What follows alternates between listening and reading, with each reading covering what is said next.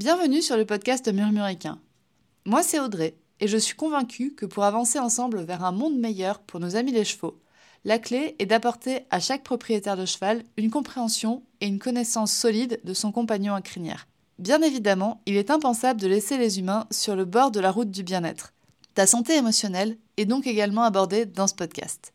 Et tous ces sujets sont baignés de bienveillance et de bonne humeur, avec une touche d'humour. Tous les vendredis, tu retrouves donc une alternance d'épisodes enregistrés par moi sur des sujets variés autour des soins aux chevaux, ainsi que des interviews de propriétaires de chevaux inspirants pour t'aider sur ton chemin d'humaine de cheval exceptionnel. Je te souhaite une bonne écoute de cet épisode.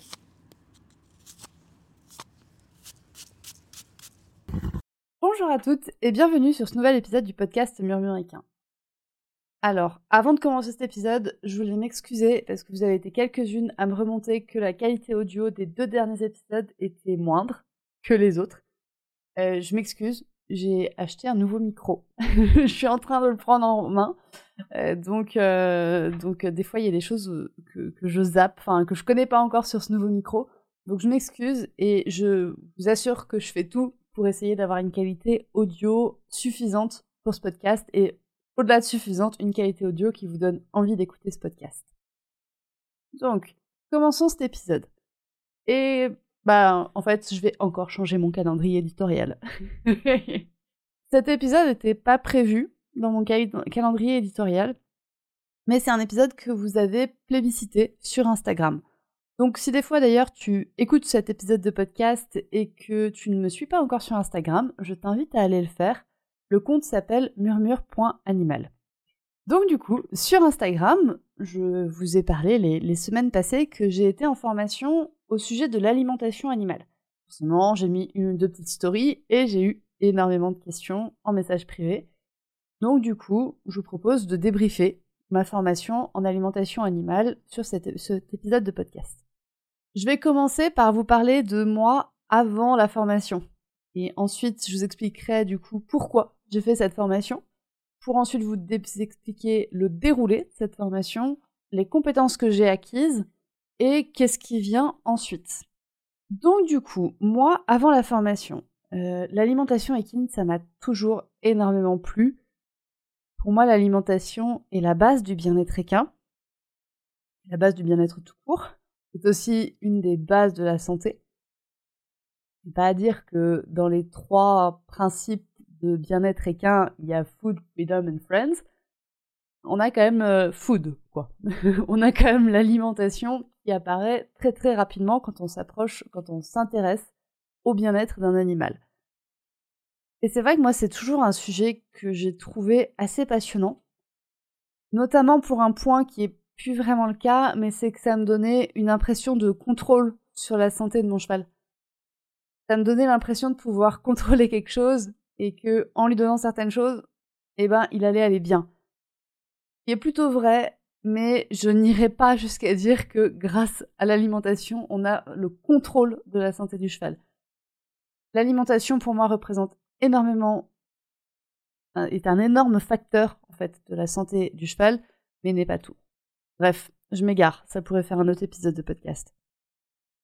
Toujours est-il que ça fait maintenant 4-5 ans que je m'intéresse à l'alimentation des chevaux. Mais je m'y étais intéressée en fait pour l'alimentation de mon cheval. Et puis bah comme quand je suis sur un sujet, j'aime beaucoup traiter à fond. C'est vrai que j'ai lu énormément les livres en français, c'est bon, je les ai tous dans ma bibliothèque, les livres qui traitent du sujet. J'ai lu beaucoup de thèses, j'ai lu des livres en anglais, j'ai expérimenté sur mon cheval, c'est-à-dire que c'est moi qui lui calcule sa ration, c'est moi qui ajuste sa ration aussi en fonction de ce que je vois. Je me suis intéressée à la gestion des prairies aussi, que j'expérimente de mon côté. Donc vous voyez, j'ai eu énormément de connaissances acquises par des lectures et énormément de compétences acquises par mon expérience à moi. Je suis ravie de ces connaissances acquises en tant qu'autodidacte et je suis ravie des compétences aussi acquises en tant qu'autodidacte. Et c'est vrai que la possibilité de, proposer des conseils en alimentation et ou en, gestion de l'alimentation au travers de, l'environnement du cheval, ça me, ça me chatouille depuis maintenant plusieurs mois. Mais il me manquait une. Euh, il me manquait. En fait, ça me chatouille même depuis deux ans. J'ai retrouvé des mails que j'avais envoyés il y a deux ans. Mais il me manquait en fait une. Euh, une compétence, on va dire, académique. Il manquait pour moi des compétences académiques pour pouvoir me lancer. J'avais l'impression en fait de, gruger les gens en enfin je je me sentais absolument pas légitime en fait à proposer des des, des services qui étaient basés sur mes connaissances euh, et compétences d'autodidacte. Ça me dérangeait. Et alors c'est pas vraiment un sentiment d'illégitimité pour moi c'est que enfin c'est un sentiment d'illégitimité justifié c'est très bien d'avoir expérimenté des choses, c'est très bien d'avoir acquis des connaissances de manière disparate. Mais à un moment donné, il faut bien organiser tout ça. Pour moi, avant de se lancer dans un service, il faut avoir organisé tout ça. Et cette organisation, on est capable de l'acquérir seul. Mais je me je, suis vraiment pas sûre que. Je suis même sûre que la majorité des personnes ne sont pas capables d'acquérir cette organisation seule. Ou alors on est capable de l'acquérir seul, mais après des années et des années d'expérimentation, parce qu'il y a quand même le truc de, ben, ensemble on va plus loin. Donc ce serait vraiment con de refuser d'acquérir des connaissances issues d'années d'expérimentation par des académiques, on va dire par des théoriciens, par euh, des chercheurs. C'est totalement con. totalement con de s'asseoir sur euh, les connaissances et les compétences de personnes qui sont passées avant nous. Donc du coup, c'est pour ça que je cherchais une formation. Si vous êtes un peu intéressé au sujet de l'alimentation équine, vous saurez que trouver une formation euh, qui permet d'acquérir ces connaissances et ces compétences, ça se trouve pas au coin de la rue. Donc il y a eu une première formation que j'ai suivie en ligne, je tairai le nom, parce que mal passé. c'est une formation avec un nom, une lettre et un nom. Euh, ouais, voilà. C'était, je m'étais dit, ouais, vas-y, ça va être une bonne formation, ça, va bien se passer. Euh, il y a l'air d'y avoir énormément de connaissances et de compétences. Et en fait, euh, non, pas du tout. et encore une fois, je suis passée par. Enfin, je me suis retrouvée face à des formateurs qui bah, comme ma formation en shiatsu, des, des formateurs qui pétaient bien plus haut que leur cul.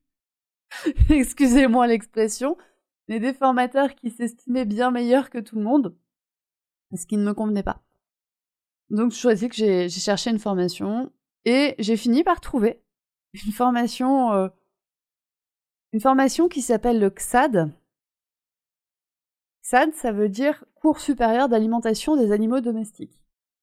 C'est une formation qui est donnée par euh, trois organismes de manière conjointe.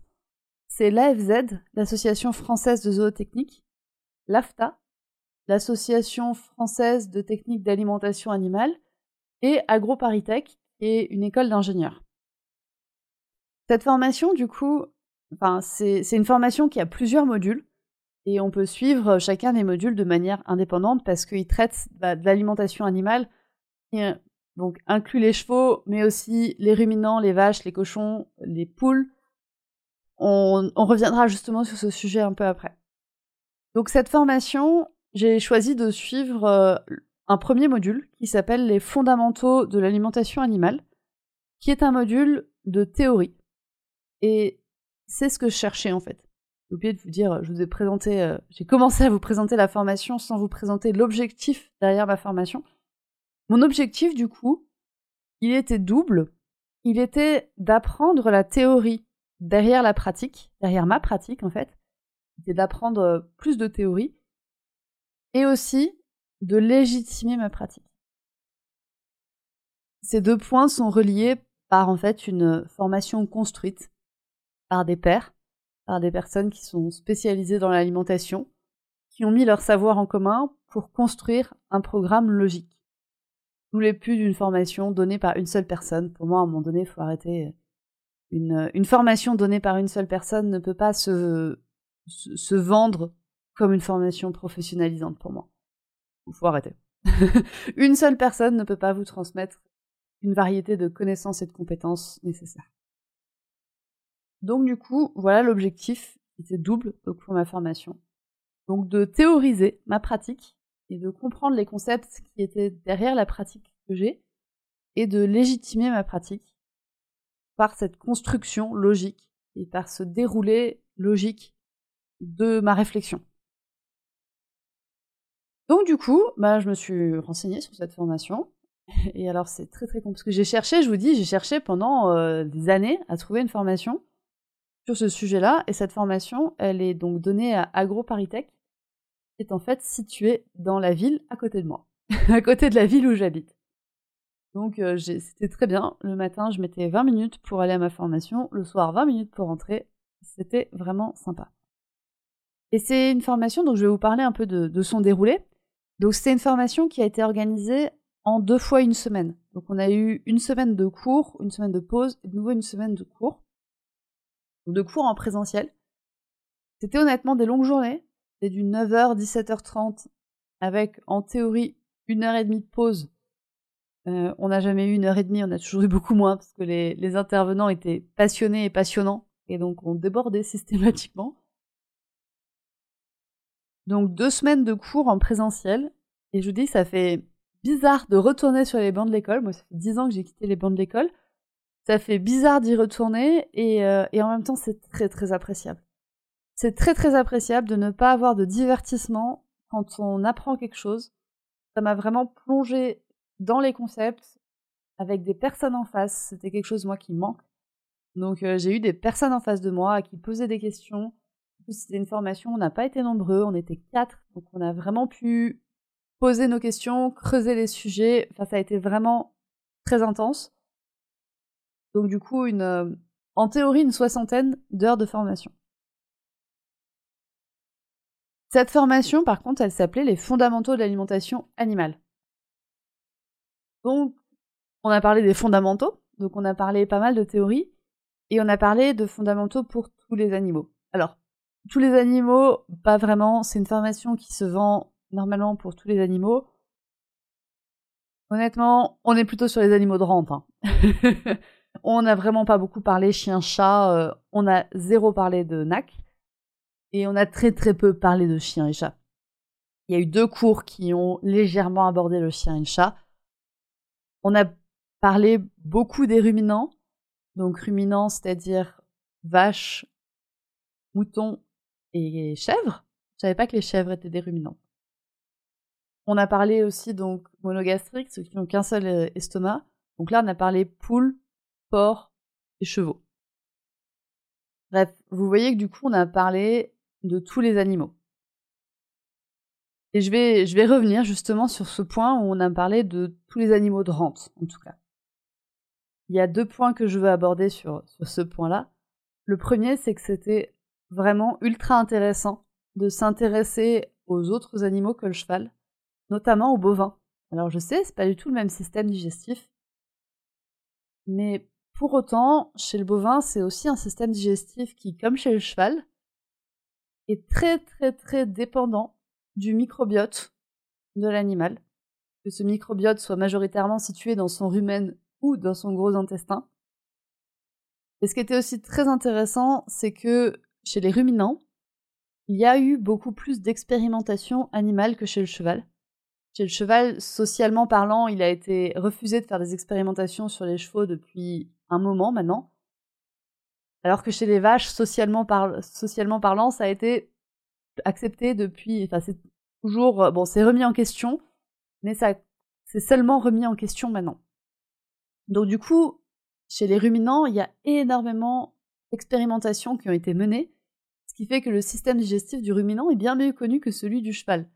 Donc, c'était très intéressant de pouvoir comparer les deux, toujours en gardant en tête que c'est pas le même système digestif, mais qu'il y a des points communs. Il y a des gros gros points communs notamment par cette présence de microbiote.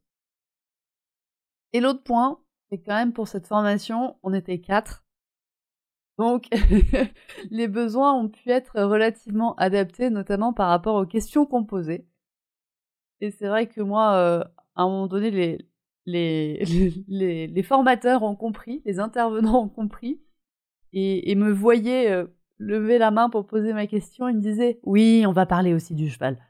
Donc, euh, oui, on a quand même pas mal parlé du cheval. Donc, cette formation a repris toutes les bases théoriques de l'alimentation, depuis l'ingestion, en fait, jusqu'à l'excrétion, de tout ce qui se passe entre.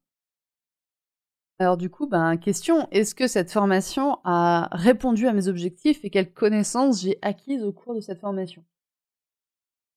Très clairement, cette formation a répondu à mon objectif, qui était de poser de la théorie derrière ma pratique, de légitimer ma pratique, et un objectif secondaire, enfin tertiaire du coup, qui était d'ouvrir mon esprit à d'autres choses, d'ouvrir ma réflexion en fait, de creuser ma réflexion et de me dire, bah ok, quand je bouge un paramètre de la ration de mon cheval, admettons le taux de protéines de sa ration, quelles sont les conséquences derrière? Quelles sont les conséquences connues, vérifiées scientifiquement, vérifiées par des protocoles expérimentaux qui, étaient, qui ont été faits chez les chevaux? Et quelles sont bah, les conséquences possibles en fait? Quelles sont les conséquences qu'on connaît chez des autres espèces? Qu'on a vraiment mesuré, identifié, paramétré, etc.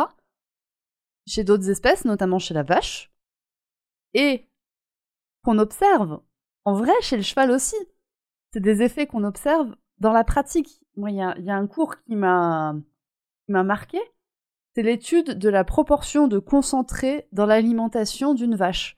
Donc le ratio entre la, entre la quantité d'aliments concentrés et la quantité de fourrage donné à une vache. Et il a été démontré que plus on donne de concentré, plus la vache est en acidose chronique et toutes les conséquences que vont avoir cette augmentation de la proportion de concentré et cette acidose chez la vache. Honnêtement, chez le cheval, c'est pareil. C'est exactement pareil. On y remarque énormément de choses similaires dans la pratique mais juste on n'a pas la théorie derrière, parce que les expérimentations chez le cheval ont été interrompues, ont été arrêtées. Donc ça m'a apporté cette ouverture, ça m'a apporté le fait de me dire, bah ok, quand je fais ça dans la ration, il se passe ça chez le cheval, et potentiellement, il peut se passer ça. Parce que chez la vache, il se passe ça, par exemple. Ou parce que chez d'autres espèces, il se passe ça. prends la vache parce que c'est quand même le plus proche dans le fonctionnement du cheval. Enfin, oui, je sais, la vache a un rumen. Mais quand même, il y a, des points communs et puis c'est un animal de taille similaire, etc. Donc ça m'a vraiment apporté ça, cette réflexion de me dire, bah oui. Donc euh, je savais faire varier les paramètres de la ration des chevaux, mais maintenant je sais pourquoi je fais varier ces paramètres. Exactement. Il y a des choses que je savais quand même, mais je l'en sais encore plus. Et surtout, encore plus quelles sont les conséquences possibles chez les chevaux. Donc ça a vraiment répondu à mon objectif. Je sais que c'est une question que j'ai aussi eue. Ah, est-ce que tu penses que cette formation serait intéressante pour moi? Tout dépend de votre objectif. Tout dépend de votre objectif. Moi, clairement, mon objectif était aussi professionnalisant. C'est-à-dire que j'ai envie de pouvoir proposer des suivis en nutrition. On va en parler d'ici deux minutes j'ai envie de pouvoir proposer ça à des cas très très, très très divers. À des clients en fait divers. Maintenant, je pense que honnêtement, suivre cette formation pour comprendre l'alimentation de votre cheval, c'est prendre un bazooka pour tuer une mouche. Ou suivre cette formation pour pouvoir adapter les rations de votre troupeau si vous êtes gérant de pension, je pense aussi que c'est prendre un bazooka pour tuer une mouche. C'est peut-être prendre un, fusil à. C'est peut-être prendre un fusil à grenaille pour tuer une mouche. Si vous êtes propriétaire de chevaux qui avez envie d'apprendre à créer la ration de votre cheval, je vous conseille la bibliothèque d'Angélique Descarpenteries. Je vous conseille vraiment ça. Euh, c'est euh, une bibliothèque en ligne il y a énormément de cours pour apprendre à concevoir sa ration. Voilà. Angélique, ceci était de la pub gratuite. Ensuite, si vous êtes un propriétaire, l'inconvénient en fait, c'est que de calculer sa ration, quand même, ça prend énormément de temps. Ça prend énormément de temps et Angélique vous transmettra aussi des, connaissances et des compétences pour le faire, mais ça va vous demander beaucoup de temps. Donc du coup, ben, il faut quand même des gens qui fassent le calcul à votre place. Donc maintenant, la, suite de cette formation. ma suite en fait vis-à-vis de cette formation. Il existe un autre module de formation qui s'appelle alimentation pratique des herbivores. Donc là, il y a de la pratique derrière. Donc c'est de nouveau 10 jours, deux fois, fois une semaine. Et on parle de tous les herbivores, c'est-à-dire vaches, chèvres, moutons, cheval et lapins. Dans un cadre pratique. Je réfléchis encore à la suivre. Parce que, bah oui, ok, les vaches, ça m'intéresse énormément. Enfin, j'ai appris énormément de choses chez les vaches, les moutons et les chèvres. Mais bon, de là à savoir y calculer une ration, pas convaincu. Et sur cette formation de 10 jours, il y en a quand même 5 qui sont dédiés à la vache, au mouton, à la chèvre et au lapin. Et une journée qui est dédiée au cheval. Après, il y a 4 jours euh, plus généralistes. Voilà. Donc, je suis pas encore sûre de la suivre. pas encore sûr de, la, suivre parce que, comme dit, la, pratique, je peux potentiellement l'acquérir autrement. Et c'est là où on en vient. J'ai envie de tester là ce printemps, du coup, des, bah, de faire des tests en, en réel. Et moi, il y a quelque chose que j'ai vraiment très très envie de proposer. C'est un suivi nutrition, phytothérapie, shiatsu. Le shiatsu me permet, moi, de poser mes mains sur le cheval, de comprendre des choses du cheval, de, de, comprendre vraiment des choses chez votre cheval, de ce qui peut se passer en interne. La nutrition est la base du bien-être équin, enfin, est une des bases, est un des, trois piliers du bien-être équin. Donc proposer des bilans nutritionnels pour adapter l'alimentation de votre cheval. Donc soit les distributions de fourrage, soit la distribution d'aliments complémentaires. Et la phytothérapie pour moi, peut s'avérer nécessaire quand en fait les conditions précédentes ne sont pas idéales. quand on part avec, euh, quand le cheval part en tout cas avec un train de retard. J'en discutais avec une de mes clientes. Il y a des fois des points que vous ne pouvez pas changer dans la nutrition de votre cheval. Si votre cheval est dans une pension où l'herbe est surpâturée, on va pouvoir donner tous les CMV qu'on veut, il va y avoir des problèmes métaboliques qui peuvent apparaître. J'en sais rien, peut-être que. Enfin, c'est ma conviction actuellement. Peut-être qu'elle va changer. Et du coup, pour moi, l'aspect phytothérapie permet de compenser ça. On s'entend. L'idéal, ce serait de pouvoir s'en passer. Dans la réalité, je sais que les propriétaires font déjà beaucoup de ce qu'ils peuvent, mais que certains ne peuvent pas faire plus en fait. Que de changer de pension, c'est pas toujours possible. Que on fait des compromis en fait entre tout ce qui va et ce qui va pas. Et donc, il y a des fois des paramètres qu'on peut pas changer. Et donc, là, la phytothérapie peut venir en soutien, en fait, de la nutrition. Donc, j'ai envie de proposer ça comme suivi. Donc, si des fois vous êtes intéressé, je vais essayer. je vais essayer certaines choses là ce, printemps. Donc, voilà. Voilà, ça, ça en fait une conclusion. ça en fait une conclusion. Non, mais ouais, j'ai j'ai envie de tester. Euh, c'est fou, hein, parce que j'ai vraiment. J'ai encore un petit peu ce sentiment d'illégitimité. J'en ai discuté avec certaines personnes, euh, notamment Mélanie Gisler de Alimentation et Kim. Merci Mélanie.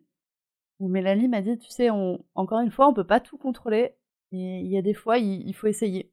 Il, faut essayer pour pouvoir réadapter. Donc, euh, Vas-y, je pense que tu as les compétences, euh, lance-toi.